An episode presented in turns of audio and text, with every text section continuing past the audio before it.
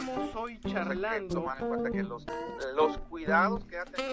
Eh, realmente. Tercera silla. La sección de bienestar financiero. En entrevista con.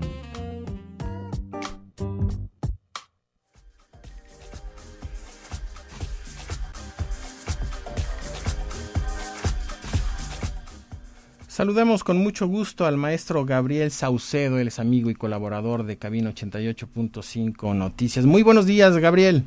¿Qué tal, Rodolfo? ¿Qué tal, Pati? Buenos días, ¿cómo están? Saludos a todos. Gracias, Gabriel. Aquí poniendo en antecedente el tema que nos traes hoy, que nos expones hoy. Sí, un tema interesante y sobre todo creo que es responsabilidad de todos entenderlo y aclararlo porque está ahorita este, sonando por todos lados un término que sí tenemos que determinar tanto desde el aspecto político como, desde el aspecto jurídico, ¿no?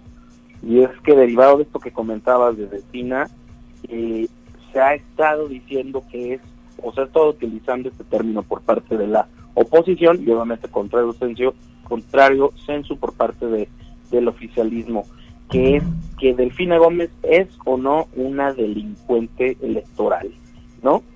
Para esto, pues sí nos tenemos que poner en contexto más o menos a, abonar a lo que ya dijiste, Rodolfo, que es que en efecto eh, se determinó por parte primero del órgano fiscalizador del INE y después se ratificó por parte de la Sala Superior del Tribunal Electoral de la Federación, del Poder Judicial de la Federación, que Delfina Gómez, mientras había sido eh, presidenta municipal en el periodo por ahí del 2003 al 2015 del municipio de Texcoco, en el Estado de México, había retenido aproximadamente el 10% de más de 400 y feria de trabajadores de su municipio para efecto de eh, donarlos al partido Morena, ¿no?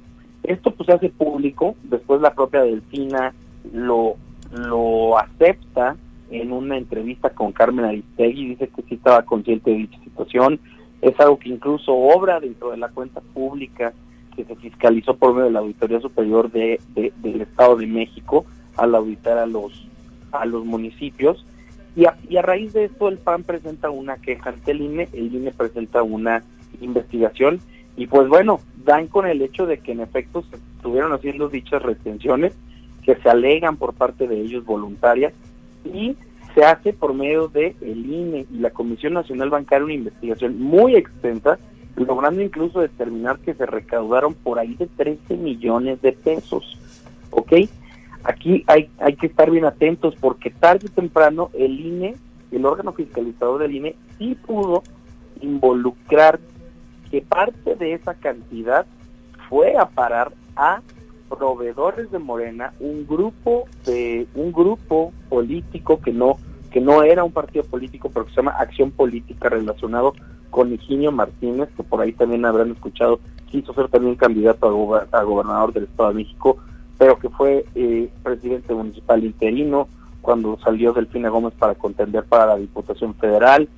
Y, encontraron por ahí un entramado también con dos personas que en su momento fueron coordinadoras, eh, fueron primero secretarias o asistentes particulares de Delfina y después coordinadoras de su campaña política en donde directamente por parte del municipio se les expidieron, se les expidieron cheques y después ellas hicieron uso de esos recursos para pagar, como ya les había dicho, a proveedores, a diversas personas relacionadas por medio de este grupo político que se llama Acción Política y también incluso hasta depósitos directos del partido Morena, ¿no?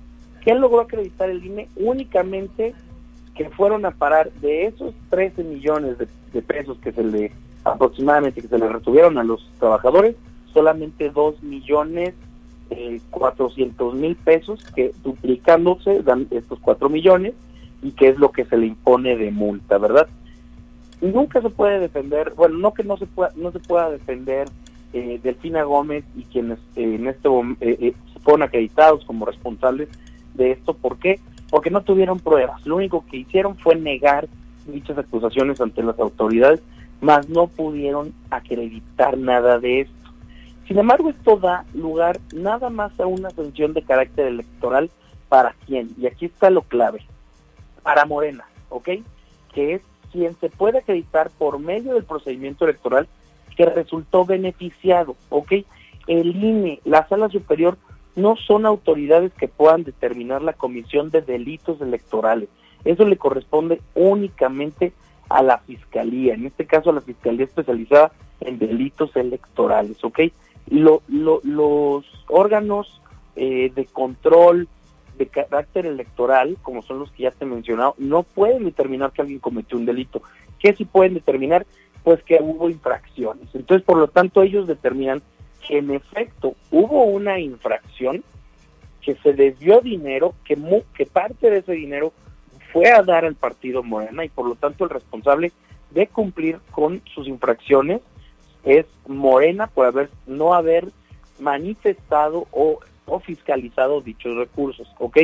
Pero asimismo deja libre la vía e incluso le da vista tanto a la Secretaría de Hacienda como le da vista a la Unidad de Inteligencia Financiera, le da vista a la propia Fiscalía General de la República, específicamente a la Fiscalía Especializada en Delitos Electorales, para que abran una investigación con respecto de lo que ellos ya tienen por acreditado. Más como no es su competencia constitucional abrir una investigación por la comisión de delitos o evasión fiscal, etcétera, etcétera, o, hasta en cuestiones de fiscalización del Estado, como puede ser la Auditoría Superior, como no está en sus funciones, le da vista a ellos para que abran las investigaciones correspondientes, mas no así ha determinado que se cometió un delito porque no está en sus facultades, ¿ok? Esa es la gran diferencia que hay que hacer. Se tuvo por acreditar esta circunstancia, más solamente se eh, multó y se infraccionó a Morena por poderse acreditar que se habían visto beneficiados sin cumplir con la normativa, más no se ha declarado como culpable ante una autoridad penal, dígase la Fiscalía General de la República o un propio juez penal, que ellos hayan cometido un delito, ¿verdad? Fíjate, Gabriel, me llama mucho la atención lo que estás diciendo, porque en los medios nacionales hay más de 12, 15 columnas políticas que hablan estrictamente del asunto del Estado de México y en la agenda de los analistas políticos y financieros no está el tema que está señalando. Llama mucho la atención. Lo que está en la agenda del Estado de México tiene que ver con la muy posible ruptura eh, entre los aliancistas y la apresurada decisión de lanzar a Delfina para que ella pueda llevar a cabo una serie de actividades de convocatoria y de trabajo político que le permitan posicionarse en, en, este lugar. Y entonces, em, este comentario te lo hago porque es muy importante cómo lo que podrían ser delitos electorales no está en la agenda pública, no está en nuestro espectro de la legalidad está en, está en otro lado, ¿no? Que sí, que si el PRI, que si lanza las tres candidatas, que si la, el, Marco Cortés anunció que el exalcalde de Whisky Lucan es un señor de nombre Enrique Vargas que nadie conoce. O sea, este, la agenda política está marcada precisamente, la agenda mediática más bien, está marcada por los fenómenos políticos y no por lo que podrían constituirse como delitos electorales y llama muchísimo la atención ese tema. Así es. Y es que yo creo, Pati, que esto se debe precisamente a, de repente como que los agarraron en curva, que se durmió la oposición en ese sentido, porque este tema, al haber estado, al haber quedado firme, todo esto que yo ya te platiqué, por ahí de enero de, de este año, yo creo que la oposición dio por hecho que era una cuestión que iba a trascender jurídicamente y que a la postre iba a, a lograr que, que se, le privara de sus derechos civiles y políticos a, Delfina para efecto de que no fuera candidata. Sin embargo, pues la resolución vino en el sentido únicamente de sancionar a Morena.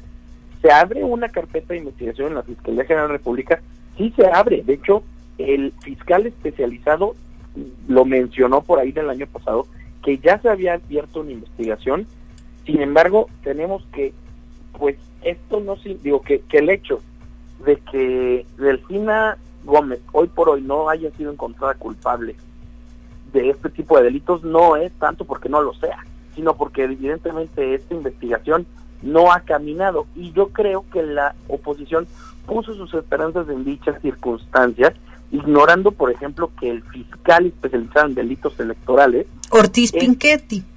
Así es, que está Eh, casado es- con quien ha sido diputada federal de Morena, con eh, que es Loreta Ortiz, con quien ahora es incluso eh, ministra de la Suprema Corte de Justicia de la Nación por, por propuesta de López Obrador.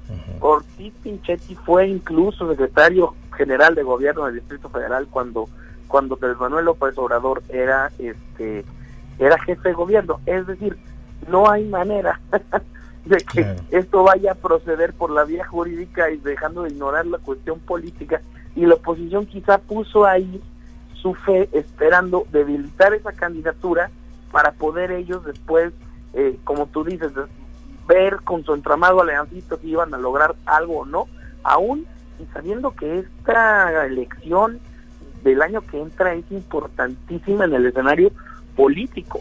¿Sí me explico? Sí. Entonces, ahí queda ya claro eso, o sea, hubo algo, sucedió algo, por supuesto que sucedió, está acreditado. Se han declarado, eh, se han abierto investigaciones también, van a proceder, van a declararse culpables, muy probablemente no, porque el- está el presidente involucrado en una cuestión tan importante. Vamos, si él ya salió a decir que todo es una campaña en contra del FINA, que él confía en ella, evidentemente no es como que la Fiscalía Especializada la va a procesar. Pero Sin además, embargo, el presidente dice, no, no solo confía en ella, el presidente habla de la integridad y de la honestidad de Delfina. y es durísimo. Pati, porque tenemos incluso una confesión expresa por parte de ella de que así fue. ¿Sí me explico? Sí. Hay documentos públicos, hay testimonio de que en efecto tuvieron los trabajadores que firmar eh, una una una retención, dígase voluntaria, pero pues, en el contexto todo el mundo sabe de qué manera se da y es un delito electoral establecido en la ley, ahí viene en el artículo 11, en la fracción quinta de, de- de la Ley General en materia de delitos electorales. Es, un- es una cuestión que puede llevar de dos a nueve años de prisión y evidentemente la pérdida de aquellos derechos electorales. Entonces, eh, híjole, yo creo en esta ocasión quizá estemos frente al escenario de impunidad de, de un hecho impune más grande y más relevante dentro del ámbito político de México, quizá en lo que va del, del sexenio, porque ahora sí las cosas están a la luz. ¿Se me explicó? Podemos eh, saber que hay muchas cuestiones que se saben de facto, pero que están escondidas, que no se van a lograr acreditar nunca. En este caso, una autoridad con un ejemplar procedimiento de fiscalización ya logró hacer dicha determinación. Bueno, con decirte que el INE, el órgano fiscalizador, se comportó con tal objetividad que le acreditó únicamente la multa por 4 millones derivados, que solo acreditó el uso de esos 2 millones y sería que se, de, de los 13 millones que, que se obtuvieron de dichas retenciones. Claro. Sin embargo, algo aquí bien, bien importante es que bien acepta que lo demás de esos 13 millones, es decir, quedaron 9 millones volando en efectivo, que no sabe en qué se utilizaron. ¿Ok? Uf, pues Muy probablemente incluso sí, pero tan, tan dijo, no lo puedo yo ni acreditar, que por eso no voy a, a levantar yo la atención con respecto a esos 9 millones, porque no lo puedo acreditar, porque utilizaron en efectivo. Es más, reconoce esa falla el INE, no tiene esos mecanismos para hacer ese tipo de, de detecciones. Logró acreditar lo que con ayuda de la Comisión Nacional Bancaria pudo rastrear mediante el eh, la expedición de, de- de varios, de más de 50 cheques, más no así con respecto a 9 millones, y presentó entonces la multa y la infracción en ese sentido. ¿Qué, qué, Sí. qué opinas? mm, El tema da para mucho, Gabriel. Se nos está terminando el tiempo, pero ya platicaremos y continuaremos con este en otra ocasión. ¿Te parece? Claro que sí. un tema que da para mucho, para mucho más. Gracias, Gabriel. Gracias, Gabriel. Que estén bien, saludos. Buen día. Adiós. Buenos días.